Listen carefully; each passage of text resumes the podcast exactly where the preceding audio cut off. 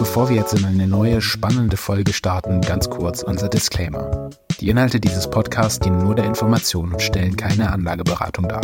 Investitionen bergen Risiken und es kann zum Verlust des eingesetzten Kapitals kommen. Für finanzielle Entscheidungen solltest du stets professionellen Rat einholen. Und nun geht's los mit der spannenden Folge des Du kannst Börse Podcast. Du möchtest alle relevanten News rund um die Bullen und die Bären. Du möchtest über die aktuellen Geschehnisse an den Aktienmärkten Bescheid wissen und einfach über coole Aktientipps quatschen. Dann bist du hier genau richtig. Der Du kannst Börse Podcast mit Felix und Max. Hallo und herzlich willkommen zum Du kannst Börse Podcast. Schön, dass ihr diese Woche wieder eingeschaltet habt. Wir haben uns heute, ihr seht es ja schon im Titel, einer Frage gewidmet, die wir auch immer wieder gestellt bekommen, nämlich wie viele Trades pro Monat sind eigentlich sinnvoll? Also was macht Sinn? Wie oft sollte ich traden? Und dieser Frage muss man sich so ein bisschen quasi schrittweise annähern. Das kann man nicht so pauschal beantworten, dass man sagt, nee, auf jeden Fall drei, auf jeden Fall zehn, auf jeden Fall 15, sondern da muss man sich so ein bisschen Schritt und Schritt für Schritt hinbewegen. Und das wollen wir mit der heutigen Folge einmal abklappern, um euch quasi die Möglichkeit zu geben, diese Frage für euch selbst am Ende des Tages sinnvoll zu beantworten. Und äh, ja, da gehen wir heute rein und ich würde sagen, wir starten auch direkt ohne quasi lang um den heißen Brei drumherum zu reden. Und ähm, vielleicht sollten wir erstmal, bevor wir jetzt quasi anfangen, in das Thema einzusteigen, erstmal anfangen, uns die Frage zu stellen, was bedeutet das denn? Also beziehungsweise ähm, es gibt ja verschiedene Ansätze im Trading und ähm, jeder Ansatz ist, hat natürlich verschiedene Vor- und Nachteile und ist auch nicht für jede Person geeignet. Ich rede jetzt von so Themen wie beispielsweise Daytrading. Das hat sicherlich jeder von euch schon mal gehört. Das ist eine sehr kurze Handelsspanne. Das heißt, wir reden hier wirklich von Trades innerhalb eines Tages. Dort werden dann noch sehr, sehr kleine Chart-Einheiten betrachtet. Da geht es dann nicht um Wochen, Tage oder Monate, sondern um Stunden oder sogar Minuten. Und dementsprechend ähm, ist das natürlich sehr, sehr kurzfristig und sehr, sehr schnell. Das kann aber nicht unbedingt jeder machen, weil das nicht zum, ich sag mal, ja, zum Profil von jedem Menschen passt. Nicht mhm. jeder Mensch ist dafür geeignet, in diesen schnellen Intervallen zu, hand, äh, zu handeln und dementsprechend halten das auch nicht viel über eine lange Zeit durch. Ja, das ist schon mal so ein ganz, ganz wichtiger Punkt. Eine ganz, ganz kurze Werbeeinblendung in eigener Sache. Wenn du traden möchtest, passend zur heutigen Folge, dann brauchst du natürlich ein passendes Rechercheprogramm, denn du willst ja über deine Aktien und die Unternehmen, die du kaufst, alles Mögliche erfahren. Und genau das machen wir, also Felix und ich, mit dem Programm Aktienscreener.com. Und falls du das Ganze auch nutzen möchtest, dann kannst du das jetzt 30 Tage lang komplett kostenlos testen. Also guck dir das gerne einmal an. Wir können das nur wärmsten Herzens empfehlen. Und jetzt geht's weiter mit unserer spannenden Folge. Weil dann gibt es natürlich noch andere Formen, nicht nur Daytrading des Tradings, die ihr vielleicht eher bevorzugen könntet. Und bevor ich mir jetzt den Mund fusselig rede, würde ich sagen, Felix, ähm, du bist ja eher auf der Seite des Swing Tradings aktiv, richtig? Genau. Ähm, Swing Trading ist ja auch so ein bisschen fast schon missverstandener Begriff. Äh, da meinen ja viele, dass es nur rein mittelfristig stattfinden kann. Ähm, es kommt auf die Chart-Einheit an, also auf die Zeiteinheit, auf den Zeitrahmen, in dem man sich bewegt. Swing Trading bedeutet ja nichts anderes als die Schwünge einer Bewegung zu nutzen. Also die gleichen Prinzipien kann man natürlich in einem kürzerfristigen Rahmen anwenden oder in einem mittelfristigen oder in einem längerfristigen. Das ist jetzt nicht unbedingt auf eine Zeiteinheit begrenzt, sondern eher das Prinzip Schwünge zu nutzen, also nach Korrekturphasen bei einem Rücksetzer zu kaufen und darauf zu spekulieren, dass sich der Trend fortsetzt, der vorher besteht, oder in einem Abwärtstrend short zu gehen, wenn man eine Gegenbewegung hat, um die, äh, den, die, die Trendfortsetzung äh, zu traden. Also versucht man da eher von Marktschwüngen zu profitieren oder an Unterstützungszonen einzusteigen und das Ziel zu haben, mindestens den Widerstand wieder zu erreichen. Solche Sachen. Ähm, du hast ja schon angesprochen, Daytrading. Da, das ist natürlich die sehr kurzfristige Art des Handelns, was aber auch eigentlich den gleichen, dem gleichen roten Faden folgt. Hier findet alles halt nur im Zeitraffer statt. Ihr könnt euch ja einfach mal einen Chart öffnen in eurem Chartprogramm und ihr schaut euch mal einen Tageschart an, wie viele Stäbe ihr da in drei Monaten seht. Wie viele Tagesstäbe. Dann schaut ihr euch den gleichen Zeitraum mal im Wochenchart an. Dann im Monatschart. Im Monatschart sind drei Monate drei Stäbe. Schaut ihr euch einen drei Monats Zeitraum auf dem fünf Minuten Chart an, müsst ihr den Chart schon so zusammenstauchen, dass ihr überhaupt, da könnt ihr die Stäbe gar nicht mehr erkennen, weil es so viele fünf Minuten Stäbe innerhalb von drei Monaten sind, dass es äh, ihr gar nicht auf eine auf eine Bildschirmseite äh, hinbekommen würdet, die euch anzuschauen. Das ja. heißt, der Nachteil vom vom Intraday Traden für viele ist, wie du es eh gesagt hast, Max, die die schnelle Abfolge der der Situationen. Das heißt, man muss ständig eine Entscheidung treffen und ständig eine neue Situation analysieren im Zeitraffer. Auf dem Tageschart oder Wochen- oder Monatschart hat man einfach die Zeit, sich hinzusetzen und zu überlegen, was man macht. Man kann leichter die Emotionen im Griff haben.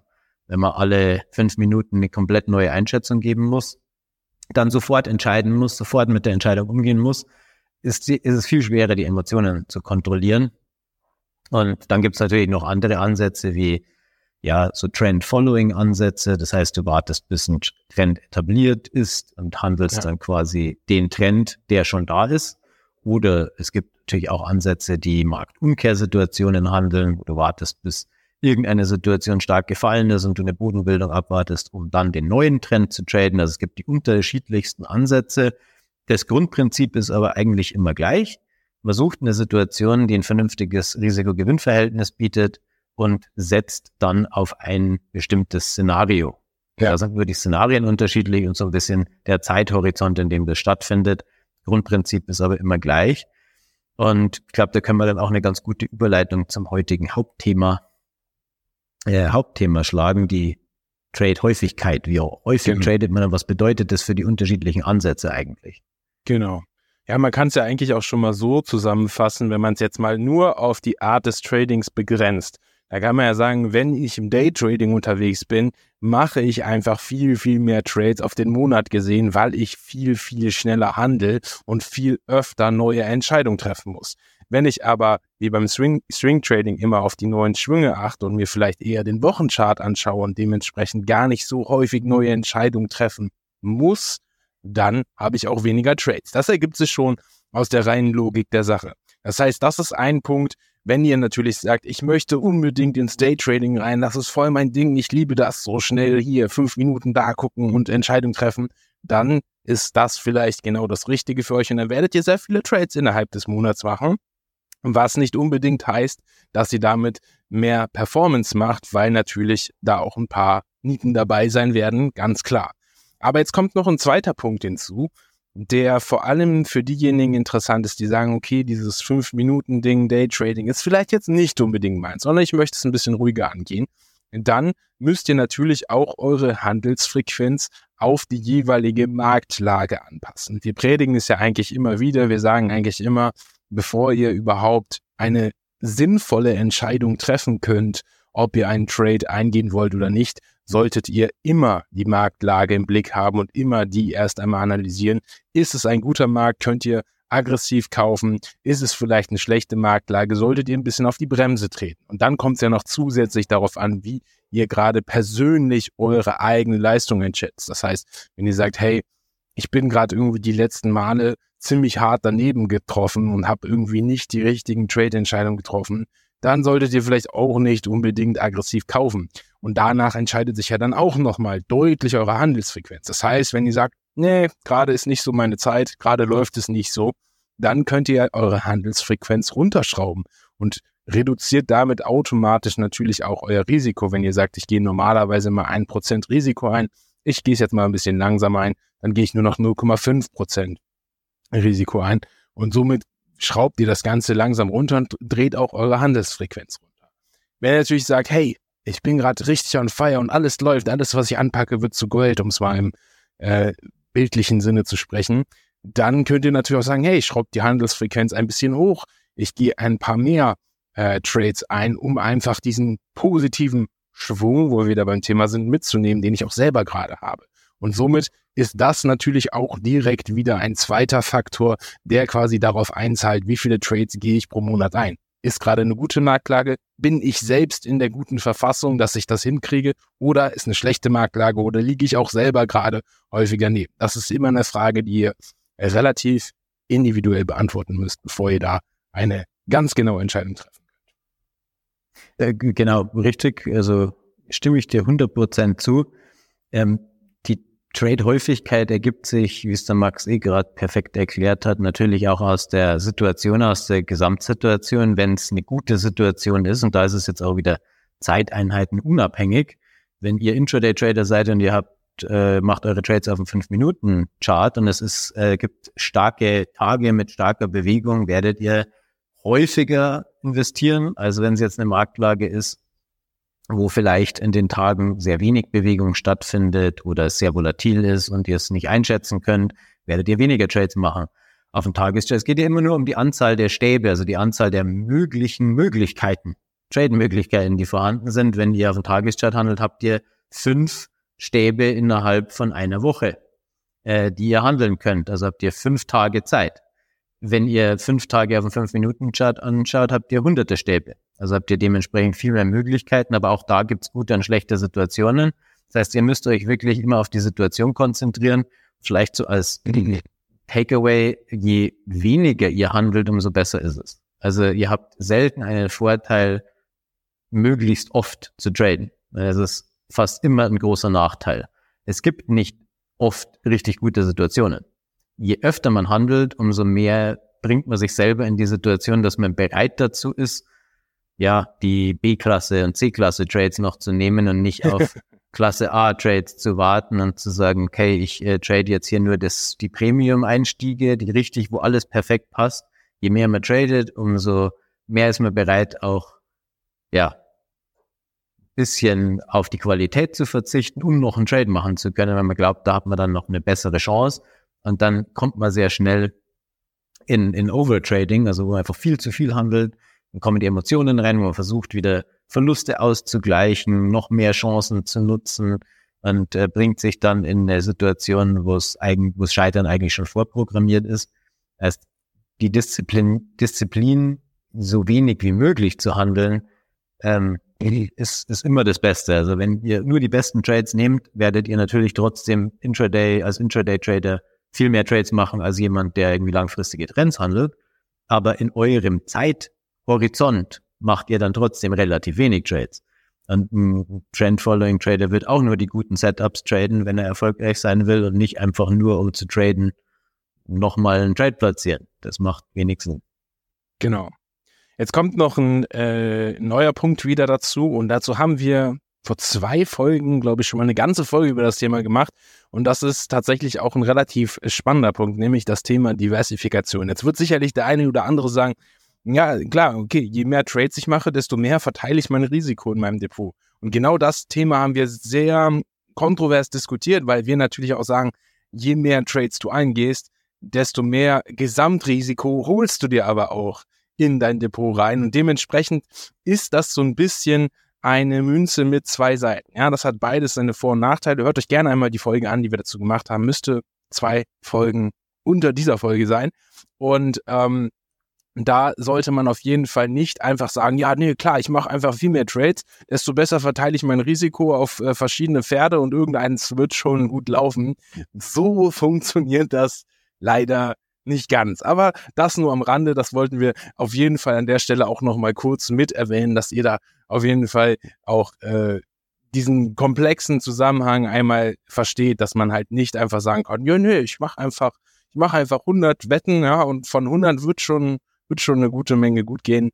Ist leider nicht, nicht so ganz. Aber gut, wir kommen zum nächsten Punkt, ähm, der auch noch sehr, sehr wichtig ist, wenn es darum geht, wie viel Trades pro Monat sind eigentlich sinnvoll. Wir haben ja jetzt auf jeden Fall schon verstanden, je nachdem, welche Art von Trading beziehungsweise welche Handelsstrategie du verfolgst, ähm, demnach hast du mehr oder weniger Trades, weil du natürlich vielleicht einen kürzeren Zeitraum hast und dadurch einfach in der Zeiteinheit Monat ein paar mehr Trades unterbringst, weil du schneller die Entscheidung triffst.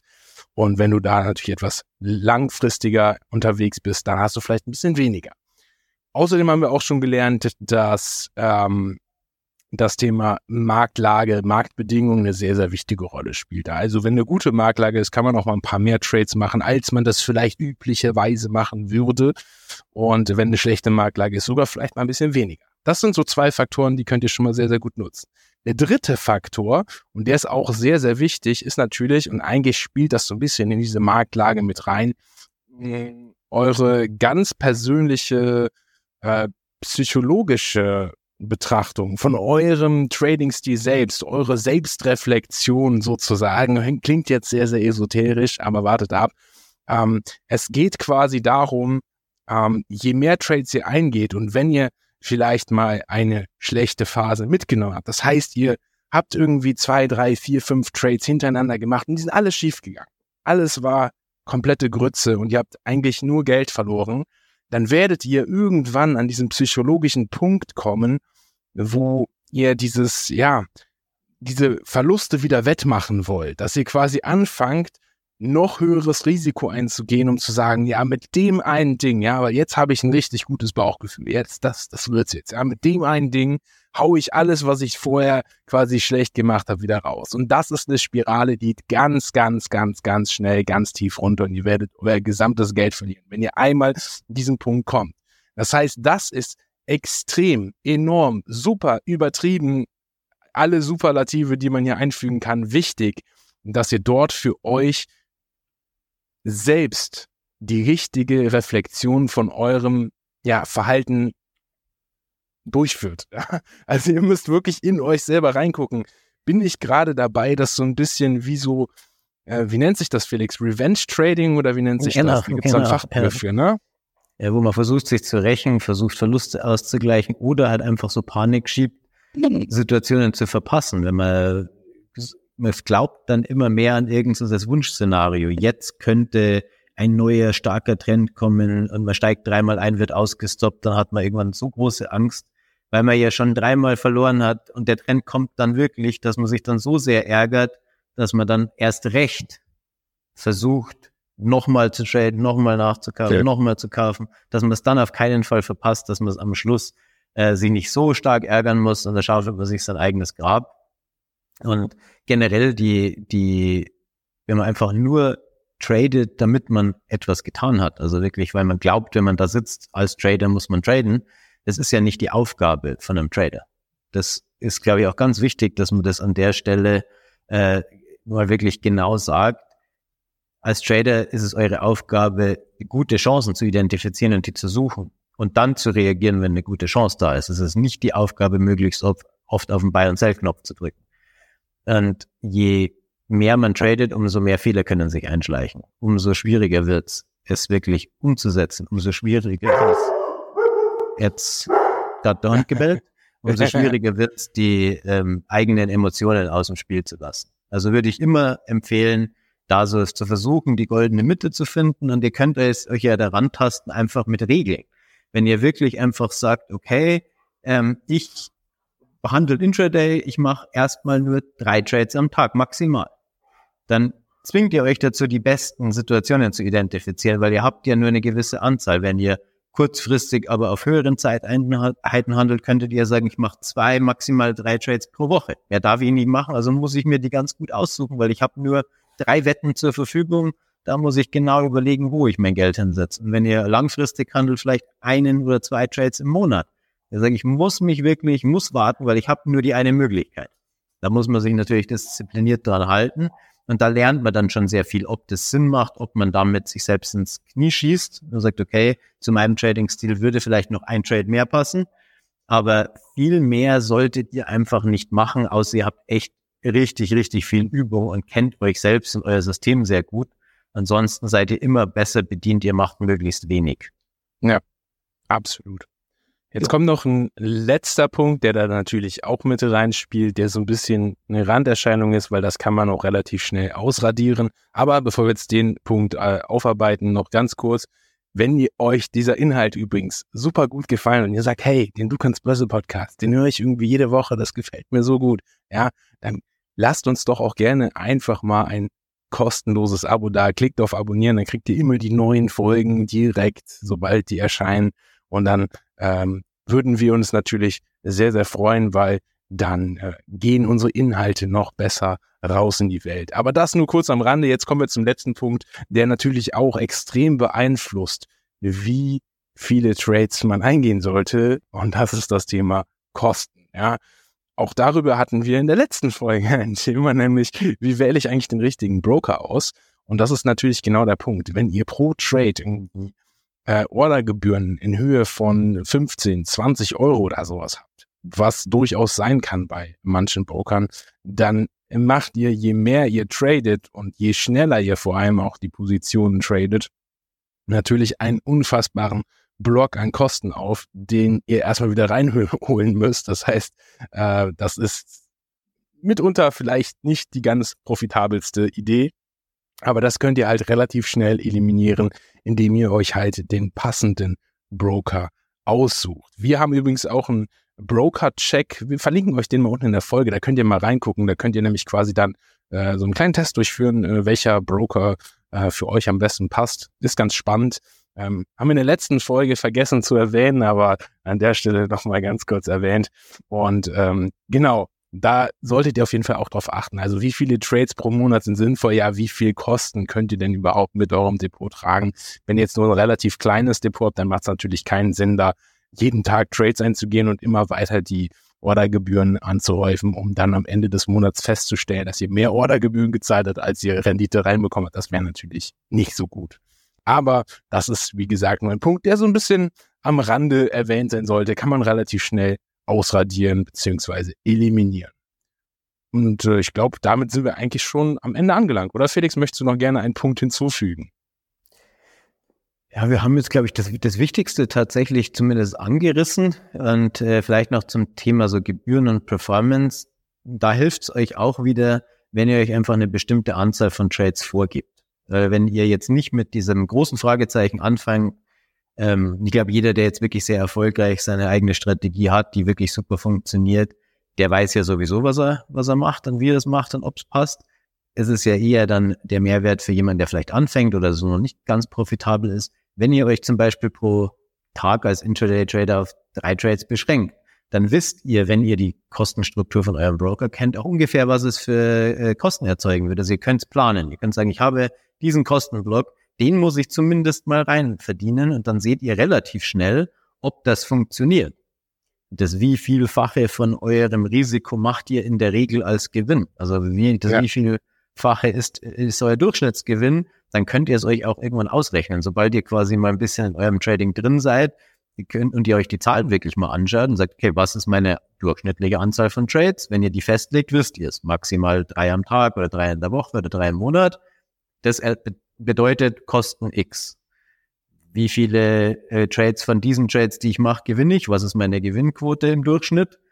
Und wie viel verliere ich, wenn ich verliere? Wie viel gewinne ich im Durchschnitt, wenn ich gewinne? Dann habt ihr zumindest schon mal so ein grobes Bild, ob das überhaupt funktionieren kann. Weil viele arbeiten da quasi, kämpfen gegen Windmühlen und merken das gar nicht, warum es einfach nicht funktioniert. Und das liegt dran, weil vielleicht das Risiko-Gewinn-Verhältnis so schlecht ist und man weniger Geld verdient, als man bei den Verlierern verliert und dann kommen die Kommissionen noch mit dazu. Oder man kratzt kleine Gewinne raus und hat gar keine schlechte Quote an Gewinnern, aber macht nur sehr kleine Gewinne, wenn man mal gewinnt und dann fressen die Gebühren den Großteil von den Gewinnen wieder auf. Sobald ihr euch das mal ein bisschen planbarer macht, die Zahlen anschaut und das wirklich in eine Struktur reinpresst, könnt ihr es auch einschätzen, ob es passt. Und natürlich, je weniger ihr handelt, wenn ihr mittel- bis langfristig handelt und macht da ein paar Trades im Monat oder äh, eine Handvoll im Jahr, dann spielen die Kosten natürlich nur eine sehr, sehr kleine Rolle. Für einen Daytrader spielen die Kosten eine Riesenrolle. Da braucht ihr einen Broker, der euch richtig gute Ausführungen ermöglicht, der euch Intraday-Traden leicht macht, aber der auch günstig genug ist, dass ihr das profitabel umsetzen könnt. Ja. Und man kann da natürlich viel optimieren. Da helfen euch aber halt die Daten aus eurem eigenen Trading-System. Also das kann man auch nicht wirklich so pauschal vorgeben. Und jeder hat so seine ganz individuelle Quote. Und ihr werdet mal wirklich merken, wenn ihr das über eine längere Zeit macht und ihr verändert eure Strategie nicht. Das ist natürlich der Ausschlaggebend. Wenn ihr zwischen Strategien hin und her springt oder immer wieder was neu macht, wird's anders. Wenn ihr aber den roten Faden beibehaltet, dann werdet ihr irgendwann tatsächlich eine recht konstante Trefferquote haben wisst ihr, wenn ich 100 Trades mache, bin ich ungefähr bei 60 Prozent gewinne ich. Und ihr werdet auch ungefähr sagen können, was ist so das Vielfache vom Risiko, was ihr im Durchschnitt verdient. Und das ändert sich gar nicht so großartig dann. Und dann habt ihr es planbar. Dann wisst ihr auch, was da die, die beste Quote ist und ihr könnt dann besonders einschätzen, was passiert eigentlich mit meiner Quote, wenn ich jetzt von drei Trades am Tag auf fünf Trades gehe. Wird die besser oder schlechter? Also habt ihr immer so einen, ja, einen Ausgangspunkt und da könnt ihr ein bisschen rumanalysieren und rumprobieren und merkt dann auch tatsächlich, ob ihr euch verbessert oder verschlechtert. Aber ihr müsst ja. irgendwo den Ausgangspunkt finden, damit ihr es vergleichen könnt. Sonst ist das ja kompletter Quatsch. Und um es vergleichen zu können, müsst ihr irgendwo anfangen. Und da ist einfach der beste Weg, sich eine vernünftige Anzahl von Trades mal vorzugeben und von dem Ausgangspunkt weg dann zu schauen, was passiert, wenn ich die Trade-Anzahl erhöhe, die Trade-Anzahl verringere, über einen gewissen Zeitraum, wird meine Performance dadurch besser oder schlechter. Genau. Also ihr seht schon, Vorbereitung ist besser als Nachbereitung. Oder wie früher in der Schule, wer schreibt, der bleibt. Schreibt euch das am besten alles auf, macht euch Notizen, überlegt euch vorher, was will ich machen, wie möchte ich das gerne ausgestalten, was sind meine Regeln und dann habt ihr eine relativ solide Grundbasis, um dann am Ende nicht äh, ja ins Blaue hineintraden zu müssen und dann eure eigenen Regeln oder eure eigene Strategie immer wieder über den Haufen werfen zu müssen und vor allem, um kein Geld zu verlieren, denn das ist ja wirklich das Wichtigste. So, spannende Folge auf jeden Fall. Sehr, sehr viel, was ihr für euch selbst aufarbeiten müsst. Also quasi geht in euch selbst hinein, macht das mal für euch, mit euch selber aus. Und ja, dann hören wir uns in der kommenden Woche wieder, wenn es wieder heißt, du kannst böse Podcast. Wie gesagt, wir würden uns über ein kostenfreies Abo freuen. Lasst uns gerne eins da. Ähm, Feedback nehmen wir natürlich auch immer gerne entgegen. Also schreibt uns gerne beispielsweise über Instagram. Da freuen wir uns natürlich auch extrem. Und jetzt wünsche ich euch allen erstmal ein schönes Wochenende, eine gute Zeit. Macht's gut und bleibt gesund. Auf Wiedersehen. ein schönes Wochenende. Ciao.